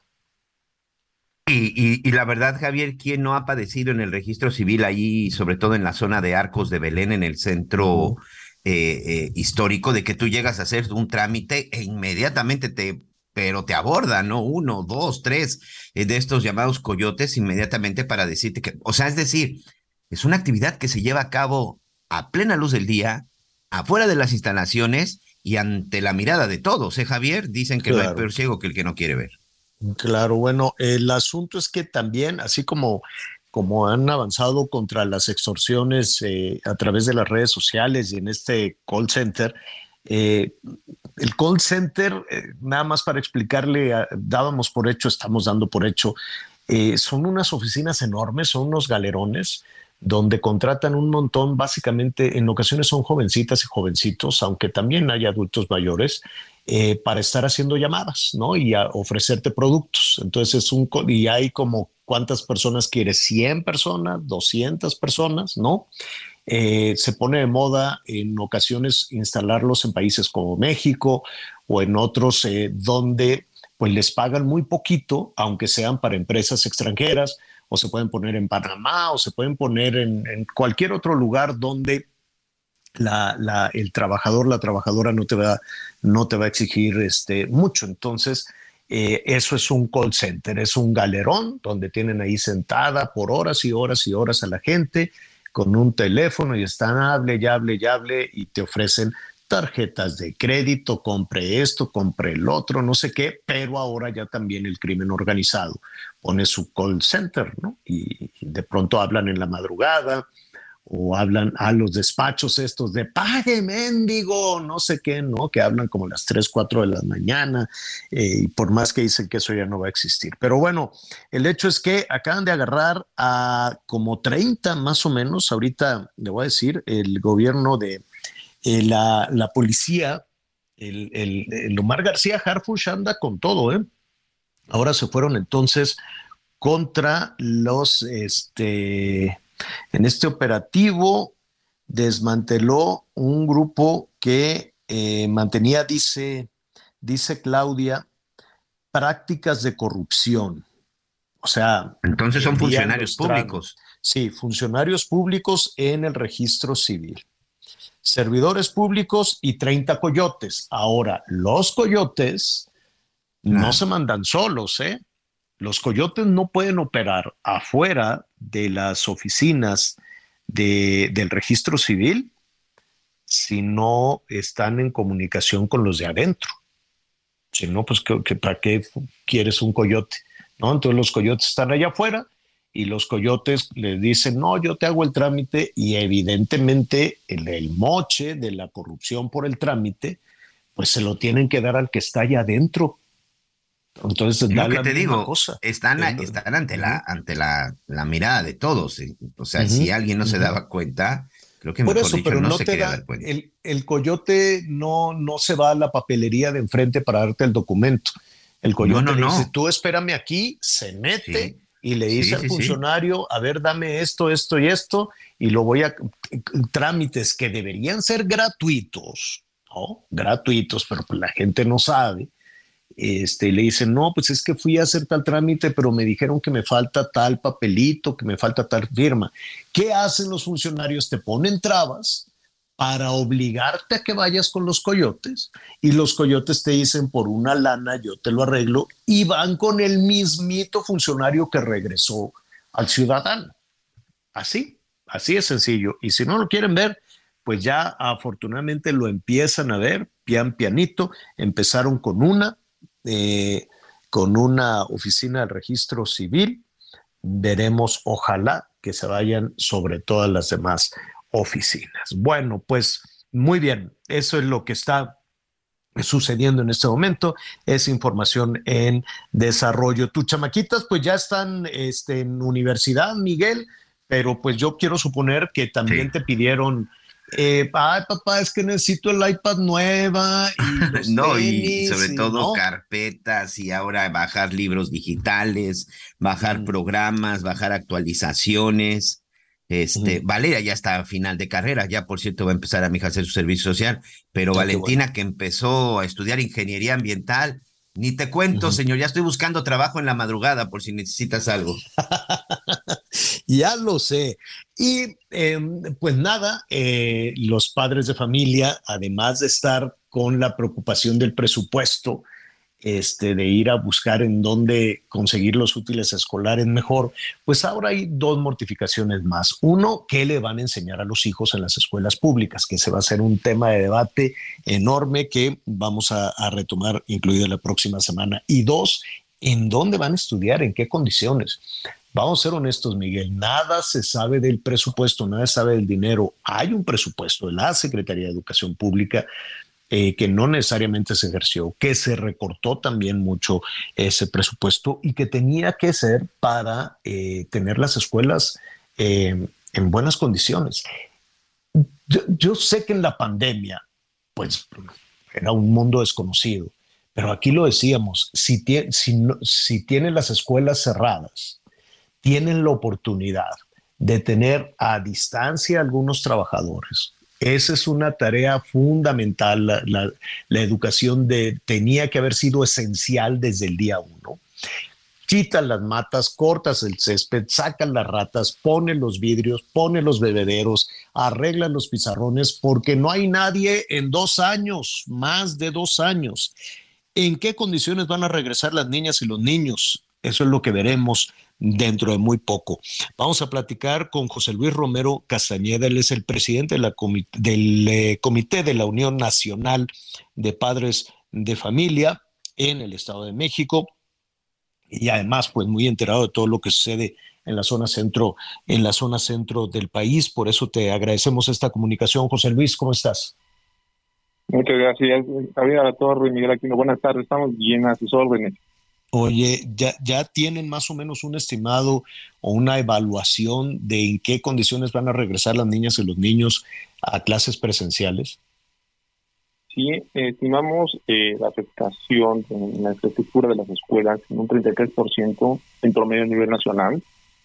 Nota mayor rezago en la zona sur de la República en la zona norte es menor el rezago. En la zona centro, digamos, estamos hablando de un incremento de 10 y 20%. Las afectaciones que principalmente vemos es pues, las condiciones de instalaciones eléctricas, la falta de servicios de, luz, aparte también el agua, que ahora con el temporada de este tipo de sequía sí ha afectado a las escuelas, y bueno, también las afectaciones de, en cuanto al inmobiliario que, llegan a, tener que pensar, como lo comentaba, con los robos que hubo de vandalismo, todavía falta algunas cosas que tienen que recuperarse en las escuelas. Y no nada más el robo, el vandalismo. Cualquier eh, instalación que quede abandonada, que quede cerrada durante más de dos años, pues imagínate en qué condiciones va a estar. ¿Les han dicho algo de por qué no, no, supongo que no en el universo completo, que no en todas las escuelas de, públicas estuvieron eh, abandonadas? Quiero suponer que algunas recibieron mantenimiento durante todo este tiempo, pero ¿les han dicho algo? ¿Les han dicho si qué pasó con el dinero, qué pasó con el presupuesto, quién tenía que darle mantenimiento a las escuelas? Sí, pues eh, cada estado cuenta con un instituto de infraestructura educativa, el cual tiene que tener esa evaluación, esa revisión y presupuestar. Sin embargo, eh, vimos en la reducción de varios estados y a nivel de, la reducción de presupuesto, pensando que pues, eh, estaríamos hablando ya en este momento pues de la abatir tipo de, de deficiencias que tienen las escuelas. Entonces, sí fue una falta de vigilancia eh, y de etiquetar precisamente ese presupuesto donde se requiere. Y esa fue la, situación en la que hemos tenido ese seguimiento por parte de familia que pues integran los comités eh, escolares y bueno, y por la falta de la apertura de las escuelas pues, no tuvieron esa información a tiempo y bueno, ya nos dimos cuenta cuando regresamos allá en este nuevo ciclo escolar que acaba de terminar. Oye, dime algo, ¿están tranquilos con, lo, con el regreso dentro de unos días? Pues eh, estamos eh, revisando varias cuestiones, eh, son dos eh, principalmente, una es de la infraestructura escolar, que tiene que solventar con, apoyo, por supuesto, del, cada estado y de la federación, y bueno, las aportaciones que hagan por de manera voluntaria los padres de familia, como lo han hecho muchas veces. En otra parte, pues también está el nuevo modelo educativo 2022, que se presentó, que si bien vamos a continuar el próximo ciclo escolar con el contenido de los libros del, ciclo 21-22, eh, pues sí vemos que va a haber una capacitación forzada a los maestros hacia una nueva forma de enseñar, de una forma de, evaluar, que vemos un gran riesgo para la educación en México. Mm, ¿Fueron consultados ustedes de alguna manera? Que realizaron lo que fueron los foros eh, en esta ocasión. Estuvimos participando en los primeros foros regionales, eh, pero notamos que estaban ya muy este, las decisiones, estaban ya los días ya muy relatados y, y buscamos precisamente la acercamiento con la educación pública, no nos eh, escucharon, advertimos precisamente esa parte del rezago educativo que tienen la mayoría de los alumnos entre un 52 y un 37% de los alumnos de, educación básica en las materias matemáticas, lógico matemáticos en español para aprender a, a leer, bueno, redactar o incluso este, comprender. Eso es un rezago que llevamos de, de, dos a tres años, que es lo que estamos, eh, es nuestra principal preocupación, eh, que cómo se va a batir este rezago, cuáles son las eh, ayer las dinámicas, las diagnósticos que nos van a permitir lograr las mejores herramientas, las mejores prácticas para que los niños lo abaten en el menor tiempo posible. Estimamos que puede lograrse en, uno a dos años, pero no vemos claro que se vaya a realizar en ese tiempo. Y eh, eh, finalmente, te, eh, José Luis, te robo un minuto más. esta preocupación muy, muy válida, desde luego, de los padres de familia, ¿quién la escucha? ¿Quién los atiende? Hemos estado ya tratando de manera local eh, eh, en cada estado. Algunos eh, hemos tenido resonancia con los sectores de educación pública, en otros a través también foros y precisamente el próximo mes de presentarse una propuesta que haremos, lo vamos a socializar precisamente directamente con maestros, padres de familia, para que podamos impulsar esta, educación que requiere en este momento alejado de cualquier ideología, alejado de cualquier práctica que no contribuya a mejorar el rendimiento escolar y el aprovechamiento y una mejor evaluación para nuestros hijos. Definitivamente, pues vamos a estar muy cerca de ustedes, de lo que diga la Unión Nacional de Padres de Familia. Luis Romero Castañeda, muchísimas gracias. Nada, gracias a ustedes y bendecida tarde. Gracias, gracias, buenas tardes. Em, bueno, antes de ir a, información de, los estados, Miguel, eh, escuchando desde luego las preocupaciones de los, de los padres de familia, yo sé que en ocasiones cerrar los ojos eh, pues ayuda un poco a, las mortificaciones que puedan tener este, las personas, hacer como que no pasa nada. Pero en el tema de la educación sí pasa y pasa mucho.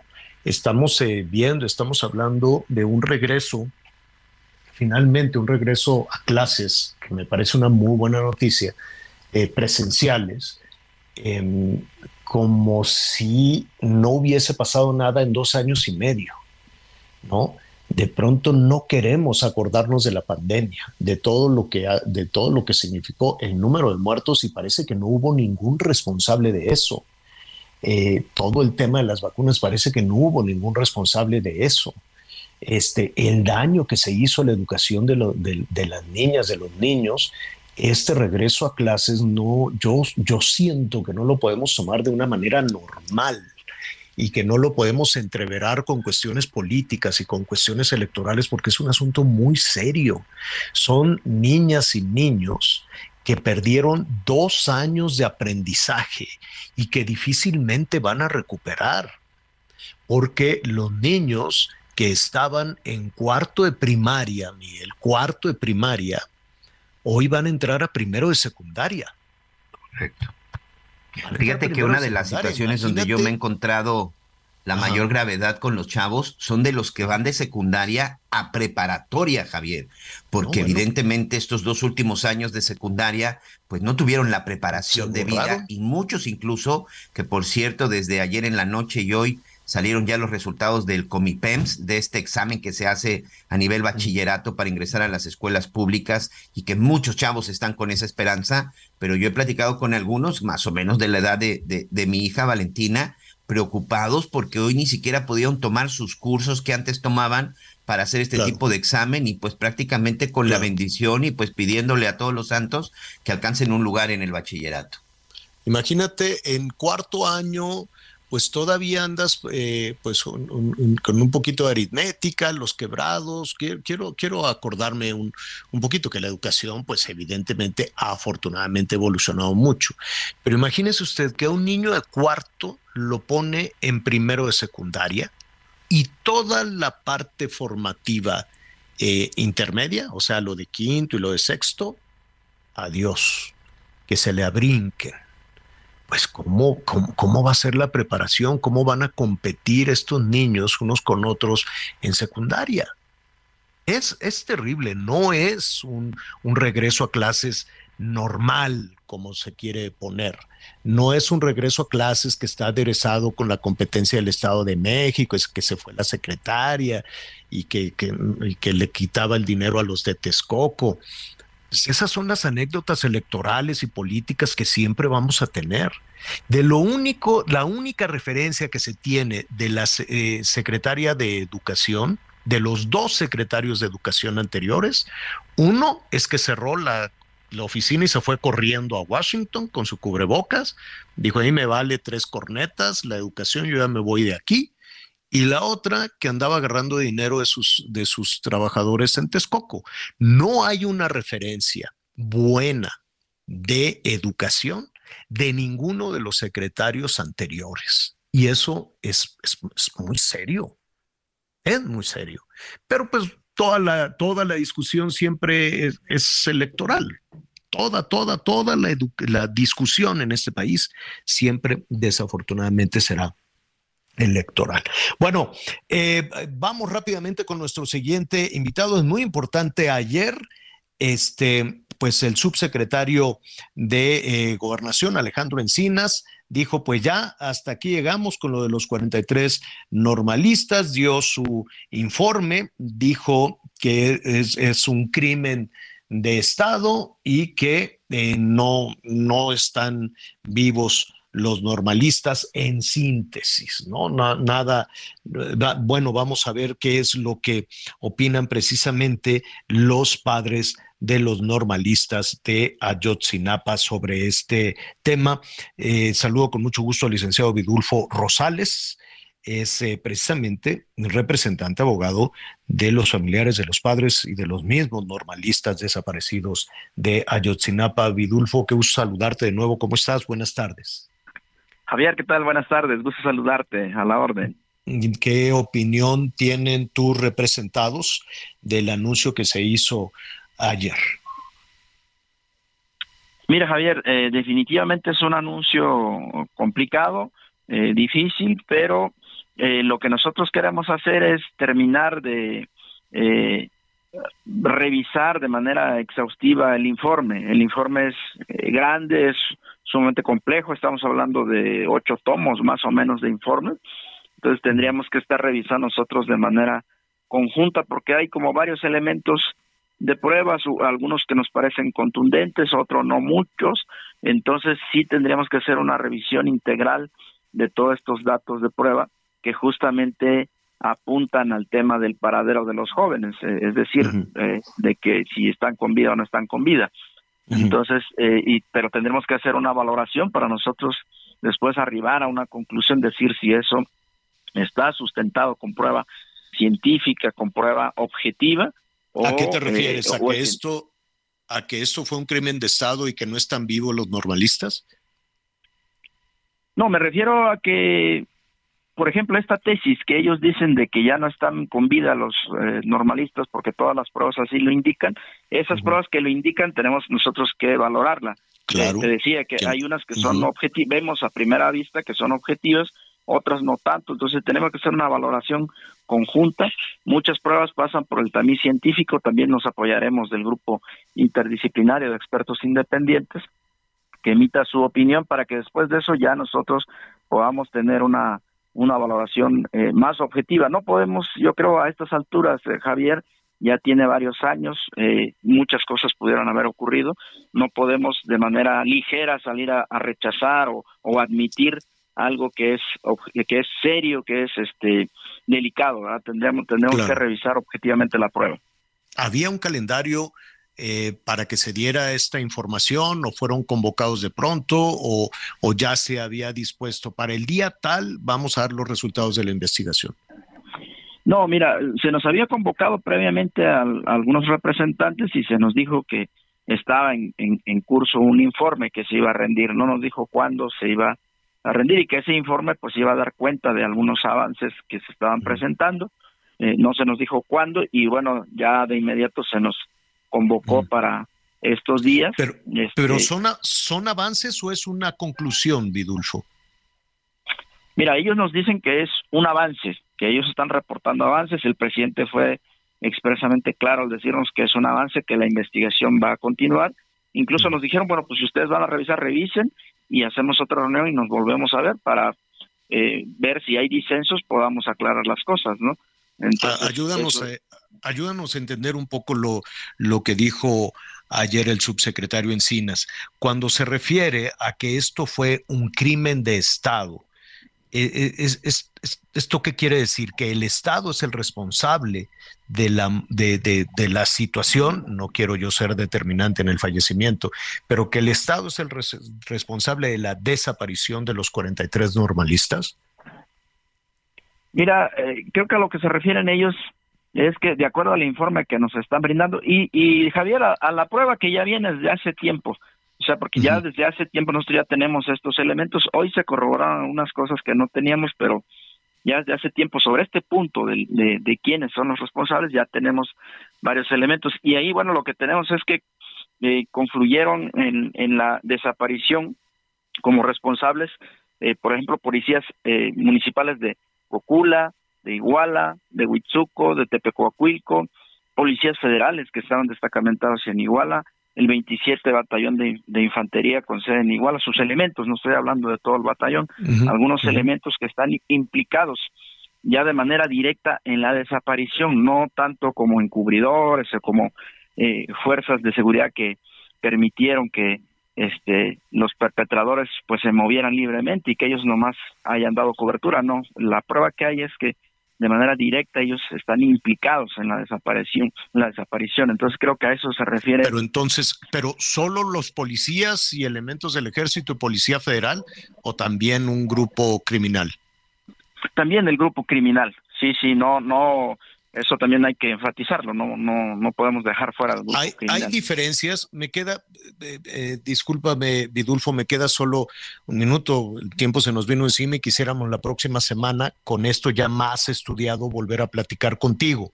Finalmente, me gustaría preguntarte, ¿hay diferencias en este informe con informes de la administración anterior, con la verdad histórica? Mira, yo creo que hay una pequeña diferencia en cuanto a, a, los que participaron como responsables en la desaparición. Ahora ya se está señalando autoridades de distintos niveles e incluso la Fiscalía General que participó, eh, también elementos de la Fiscalía General que habrían participado en, el encubrimiento y en una, un, un, término que ellos dicen limpieza de los hechos en Iguala, ¿no? Vidulfo, permítenos un minuto, por favor, para concluir esta conversación. Tenemos que hacer una pausa. Aguántanos un minuto, por favor. Gracias.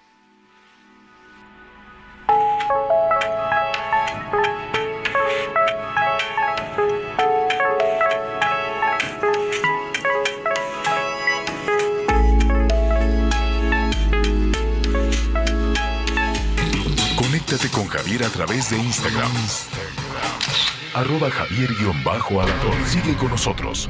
Volvemos con más noticias. Antes que los demás.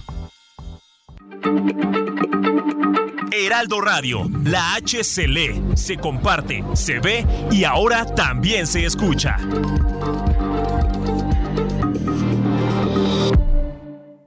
Todavía hay más información. Continuamos. Cada minuto de cada día, la Marina custodia y protege lo más valioso que tenemos, nuestra gente. Con el Plan Marina, trabajamos sin cesar en la prevención, auxilio y recuperación en caso de emergencias o desastres naturales y ambientales. Así, cuidamos tu bienestar y la riqueza de nuestros mares y costas para conservar el presente y el futuro de México. La Marina cerca de ti. Secretaría de Marina. Gobierno de México.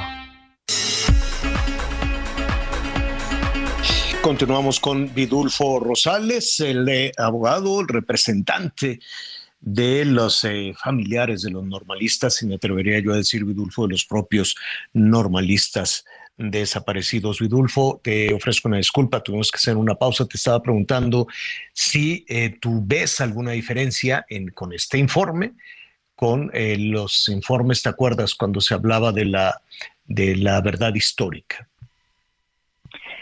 Sí, Javier, mira, yo lo que te comentaba es que nosotros eh, advertimos una diferencia en cuanto que esta, este informe ya incluye autoridades de distintos órdenes, autoridades federales, autoridades municipales y autoridades del estado de Guerrero.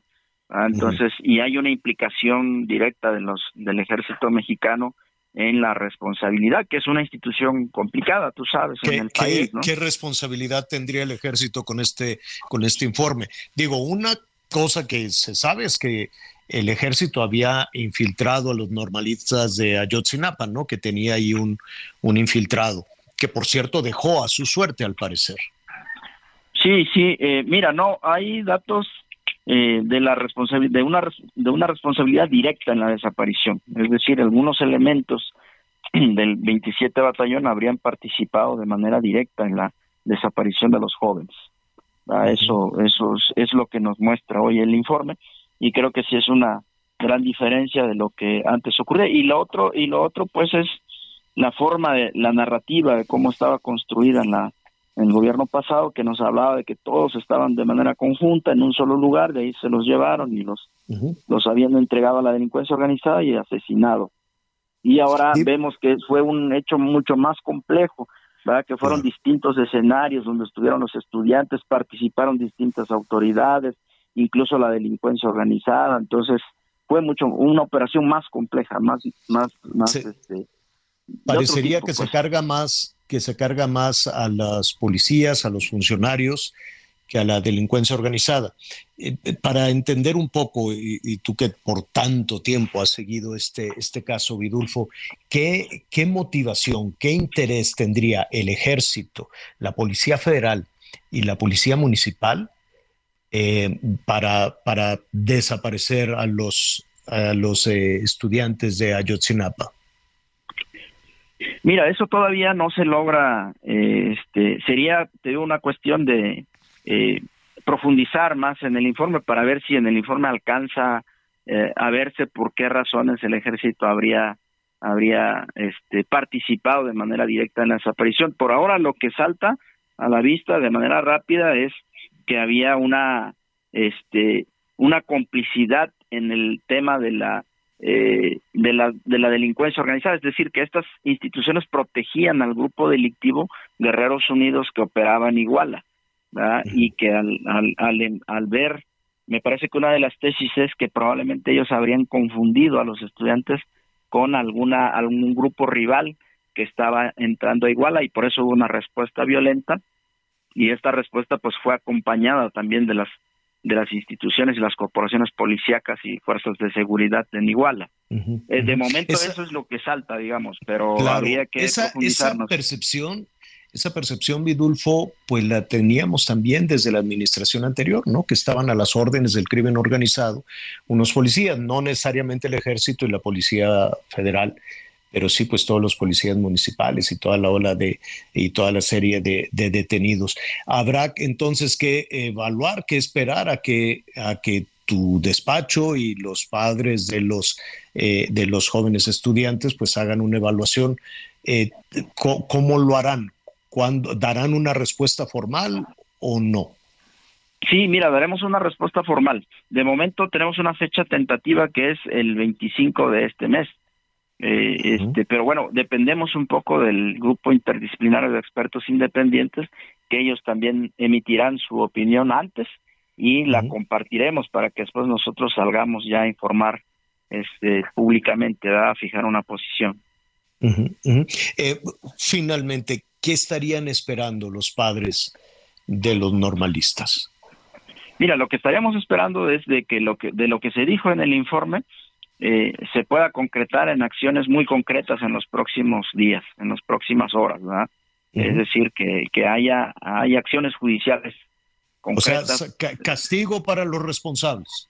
Es correcto, y que se traduzca ya en acciones muy concretas, porque si va a quedar todo en lo declarativo, pues volvemos a lo mismo. Ya hemos tenido muchos informes irrelevantes, ¿no? Como los del ah, GIE y los de Naciones Unidas. Entonces. Claro. Eh, castigo para los responsables. Y yo recuerdo que escuchábamos en muchas ocasiones que las madres y los padres querían saber la suerte de sus hijos.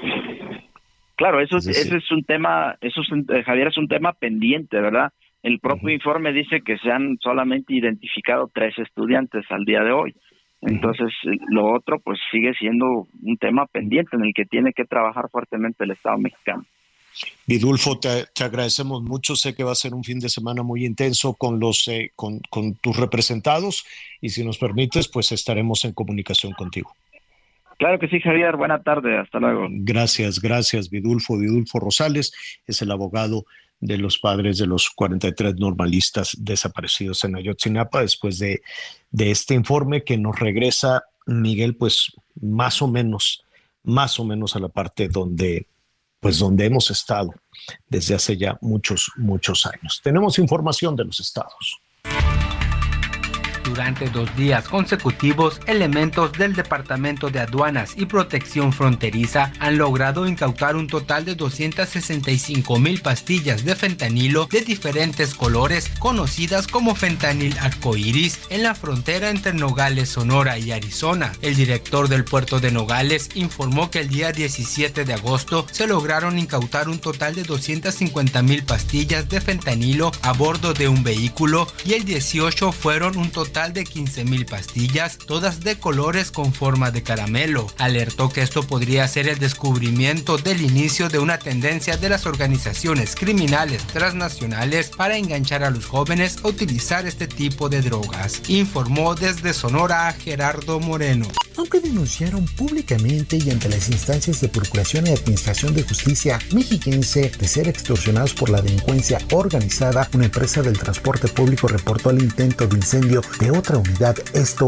en Toluca. El hecho sucedió en San Pedro Totoltepec, al norte de la capital mexiquense, y al lugar llegó personal de la Fiscalía General de Justicia Estatal para realizar las indagatorias e iniciar con la investigación. En los últimos 30 días se han prendido fuego a 11 unidades como medida de presión para que las líneas camioneras paguen mil pesos mensuales por unidad a presuntos integrantes de la familia michoacana. Desde el Estado de México, Gerardo García. El día de ayer se llevó a cabo un operativo en contra de las aplicaciones denominadas montadeudas en las alcaldías Cuauhtémoc, Benito Juárez, Coyoacán e Iztapalapa, que dio como resultado el desmantelamiento de siete centros telefónicos, la recuperación de 15.000 chips para uso de teléfonos y 400 computadoras. Así lo detalló en conferencia de prensa la jefa de gobierno de la Ciudad de México, Claudia Sheinbaum. Asimismo, la mandataria capitalina resaltó que este operativo tiene un impacto nacional e internacional nacional porque varias entidades estaban siendo afectadas, entre ellas Nuevo León, Jalisco, Puebla, Tijuana, inclusive Colombia, y pretendían empezar en España. Informó Liz Carmona.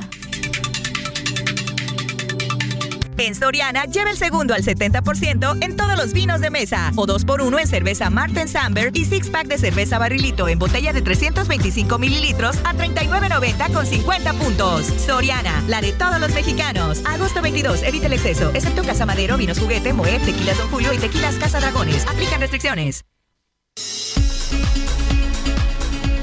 Qué rápido se nos va este mes. Mire, este domingo, es el domingo 21, va a haber mucho movimiento político en, en Toluca de nueva cuenta, pues digo, está, está toda la efervescencia política. ¿Se acuerda usted? Aquí le, le ofrecíamos detalles de, de, aquel evento de las corcholatas en, eh, de Morena en Toluca, que si bien era un poco para placear a, a, los aspirantes a la candidatura de Morena al gobierno del estado, pues dominó más las, este, los candidatos a la presidencia, los candidatos de Morena a la presidencia de la República. Si usted quiere un poquito adelantados, pero pues allí, allí están, ¿no? Básicamente en la competencia, y entonces lo hicieron en Toluca. Ahora será el turno del Partido Acción Nacional. Va a haber un evento, pues, importante eh, es en un espacio cerrado, en el Teatro Morelos, pues vamos a preguntar por qué no lo hicieron abierto. No, no, no lo sé, o sea, hay, hay muchas cosas, pero básicamente de qué se trata, quién convoca, cuáles son los alcances de todo esto. Aquí hemos hablado con Enrique Vargas del Villar. Enrique Vargas ha levantado la mano para eh, competir por la candidatura no solo del Partido de Acción Nacional, que esa pues de alguna manera parece que ya la tiene en la bolsa, sino pues un, la, la, candidatura de, de, de, de, oposición, ¿no? De, del PAN, del PRI, del PRD, por lo pronto, y me da mucho gusto saludar. ¿Cómo estás, Enrique? Javier, ¿cómo estás? Muy buenas tardes a ti y a todo tu auditorio. Oye, ¿qué convocatoria va? Hasta donde tengo entendido, ya dijeron sí, sí voy va el presidente Fox, bueno, el expresidente Fox, va Marco Cortés, el líder de tu partido, Santiago Krill. ¿De, ¿De, qué se trata este evento? A ver, es un evento convocado por la dirigencia nacional Ajá. de mi partido Acción Nacional para hacer una reflexión, primero, de lo que está pasando hoy en México y segundo, eh, decirle a la sociedad, y qué bueno que tengo la oportunidad contigo, decirle que en Acción Nacional estamos listos para ir en una alianza. En una alianza porque la sociedad nos los ha, eh, nos los ha pedido, nos los ha exigido del ponernos de acuerdo para poder ir juntos en el 23 y en el 24. Va a ser una gran convivencia panista, van también gobernadores, gobernadoras, van eh, senadores, senadoras, diputadas federales, eh, todo el sistema PAN y es para eso el evento, va a ser el, do, el día domingo. Ahora, cuando hay estos, eh, eh, estos eventos, evidentemente, pues se pueden, eh, tienen mm, suficientes lecturas, ¿no? Y la lectura, pues importante, es un tema, es un tema de, de unidad. ¿Qué vamos a escuchar? ¿Qué vas a decir tú? ¿Habrá alguna novedad respecto a, a, tu, a tu candidatura? No, a ver, eh, yo y qué y, y, qué bueno que puedo decirlo aquí en tu partido. Enrique Vargas obviamente está listo, pero no estoy cerrado y no hay una cerrazón sobre un tema en una alianza. ¿Qué debemos de construir primero en la alianza? Tenemos que ir primero por eh, gobiernos de coalición que le debemos a la sociedad porque debemos de tener un acuerdo justo eh, y equilibrado para todas las partes de la de la alianza y con esto eh, nos va a ayudar a tener una mayor competitividad y ganar en la alianza en el 2024. Yo lo he dicho, primero yo veo por las próximas generaciones que por la próxima elección y estoy, estoy claro que debemos de escuchar a la sociedad y ver qué es lo que quieren por el futuro del Estado de México. Es decir, eh, va a poner el Partido de Acción Nacional sobre la mesa su propuesta y estarán abiertos a escuchar la propuesta del PRI y del PRD, ¿así es? Así es, exactamente, es, lo que tenemos que, hacer, ¿no? Ya los eh, jefes nacionales esta semana también, a raíz de, toda esta guerra que traen con el presidente del PRI, en donde, eh, bueno, pues, eh, es claro y evidente de que son tiempos electorales, cada vez se ve más guerra sucia, ¿no? En el en el país, en donde cerramos filas los tres partidos políticos y estamos claros que debemos de ir juntos para el 23 y para el 24 es una forma, como dicen por ahí los analistas, los analistas políticos, el Partido de Acción Nacional estará enseñando músculo. ¿Qué, ¿En qué tan buena condición física está tu partido, Enrique? Bien, la verdad es que somos un partido político, la primera fuerza en el país. Eh, se van a dar cuenta no solo de los personajes, sino de la militancia, que es una militancia eh, que está muy animada, una militancia eh, que todos los días sale a las calles a trabajar por el Estado de México y por México. ¿Es en un espacio cerrado? Sí, es en el Teatro Juárez. Eh, ¿Y puede acudir cualquier persona? perdón, perdón, perdón, en el Teatro Morelos, perdón, perdón. En el Teatro Morelos, Teatro Morelos. ¿Solo militantes panistas o puede acudir cualquier otra ciudadano que quiera enterarse? Puede acudir eh, la ciudadanía, la militancia, están invitados todos. Este, los oradores principales, pues ya decíamos, ahí estás tú, está el presidente Fox, está Marco Cortés, ¿quién más? Están las gobernadoras y los gobernadores, Marco Cortés, eh, Santiago Krill, el presidente del partido en el estado y yo. Y seguramente pues habrán invitado a líderes de, de PRD y de PRI. No, no, nada más no, es un no evento. están invitados. No, solo es un evento de acción nacional. Bueno, pues allí estaremos el domingo, muy pendientes de lo que se diga, muy pendientes de lo que suceda. Recuérdanos, por, por favor, Enrique, cómo son las fechas en el calendario político, en el calendario electoral. Será hacia fines de este año, si no me equivoco, cuando ya se definan como alianza, ¿así es? El 30 de octubre tenemos que mandar cada partido el género ante el INE y en enero arranca, arranca ya el año electoral y entre enero y febrero son las precampañas. Bueno, pues ya está, ya, pero lo cierto es que pues los motores, eh, eh, Enrique, están encendidos, están prendidos por lo que significa electoralmente el Estado de México, ¿no? Así es, así es, están prendidos y bueno, también eh, el ambiente es sumamente fuerte, ¿no? Tanto en el Estado como en el país, en donde estamos viendo que cada vez sube la tensión ¿no? Porque ya se acerca el 24. ¿A qué te refieres con fuerte y que sube la tensión? Que estamos viendo que cada día hay ataques hacia diferentes eh, personas que no piensan igual que, que Morena en los distintos estados, hay que decirlo, no nada más es un tema eh, de, de, la federación, sino también en, en, en, cada uno de los estados está están subiendo el ataque, la atención, pero bueno, pues es porque ya estamos muy cerca del 23 y el 24.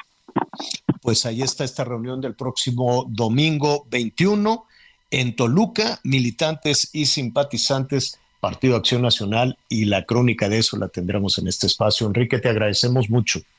Gracias, muchísimas gracias a ti, a todo tu auditorio. Al contrario, es Enrique Vargas, diputado, y además pues ha levantado la mano, es aspirante a la candidatura del PAN al gobierno del Estado de México. Bueno, eh, a ver, vamos, a, ya, qué rapidez. Ya estamos casi en el último. Ya te terminaste el noticiero, Miguelón. Javier. No te para la boca, Miguelón. ¿Qué es eso? Oiga, este, fíjese que, bueno, vamos a saludar primero a Nayeli Ramírez, que me da como siempre muchísimo gusto saludar, editora de entretenimiento, de espectáculos, cultura de El Heraldo. ¿Cómo estás, Nayeli? Qué gusto saludarte. Hola, Javier, buenas tardes. Qué gusto hablar con ustedes. Hola, Miguelito, ¿cómo están?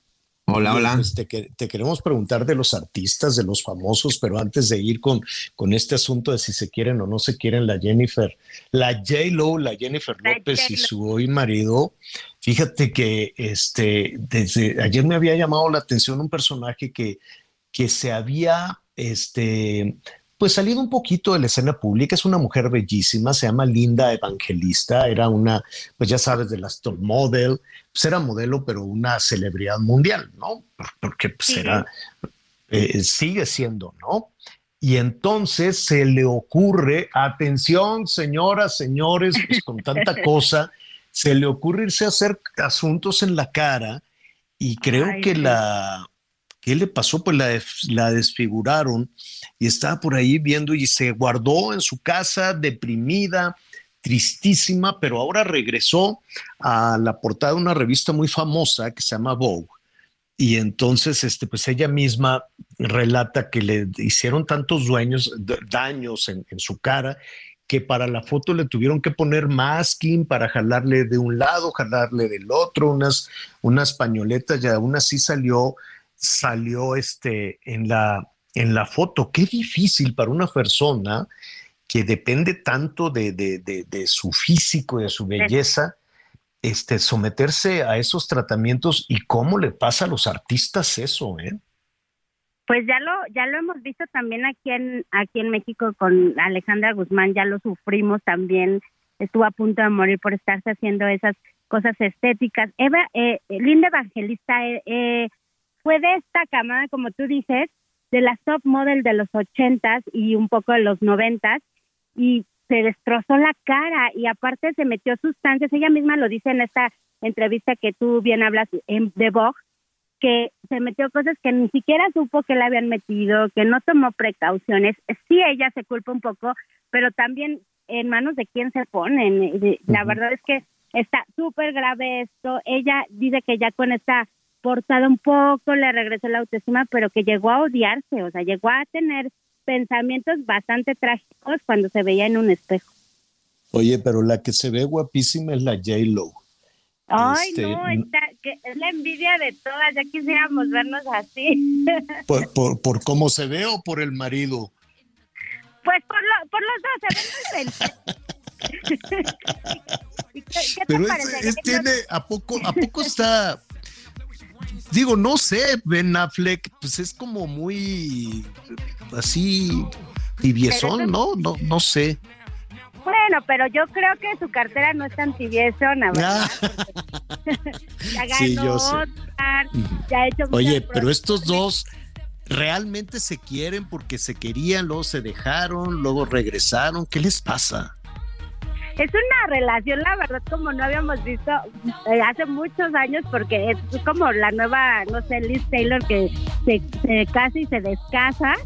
Pero ella, pues sí, yo creo que sí se quieren, porque regresar después de tantos años, casarse en Las Vegas, irse de luna de miel a Europa, que tú sabes todos los memes que se hicieron de esa luna de miel, porque Ben Affleck traía una cara de cansancio, que no podía. Por eso te digo que le falta como. Fue el cambio de horario garra. también, no sean crueles. Pues Fue el cambio de horario. garra, tiene, tiene cara de adormilado todo el tiempo. Sí, sí, tiene que. Esperamos que con esta boda, ¿qué te parecería irnos a Georgia este fin de semana a la boda de J-Lo? La segunda boda que va a tener. Ahora sí dicen que van a tirar la casa por la ventana. 8 millones de dólares va a costar la boda. Entonces va a ser en la finca de Ben Affleck, una finca que él, él ya había puesto a la venta.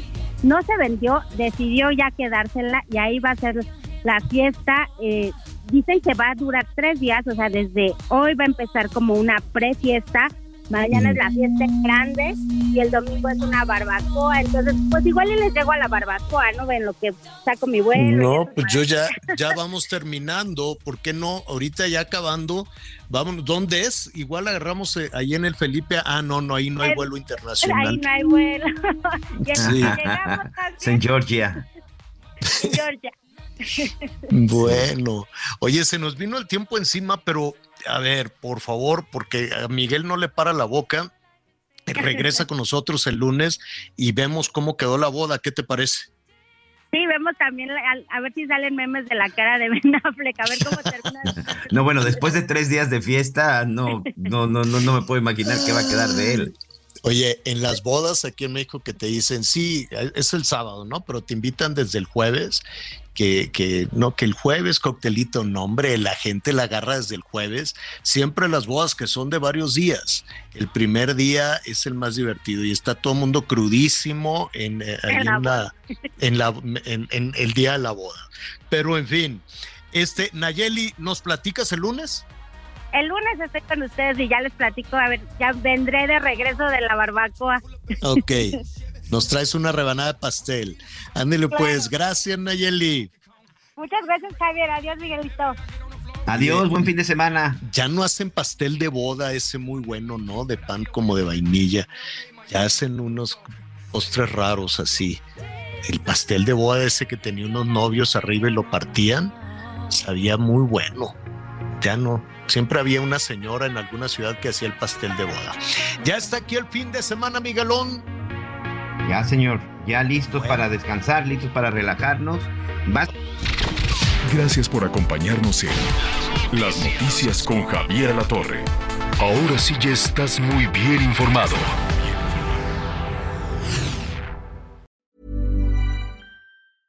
This Mother's Day, treat mom to healthy, glowing skin with Osea's limited edition skincare sets. Osea has been making clean, seaweed infused products for nearly 30 years. Their advanced eye care duo brightens and firms skin around your eyes, while the Golden Glow Body Trio nourishes and smooths skin all over. Go to OSEAMalibu.com and use code MOM for 10% off your first order site wide.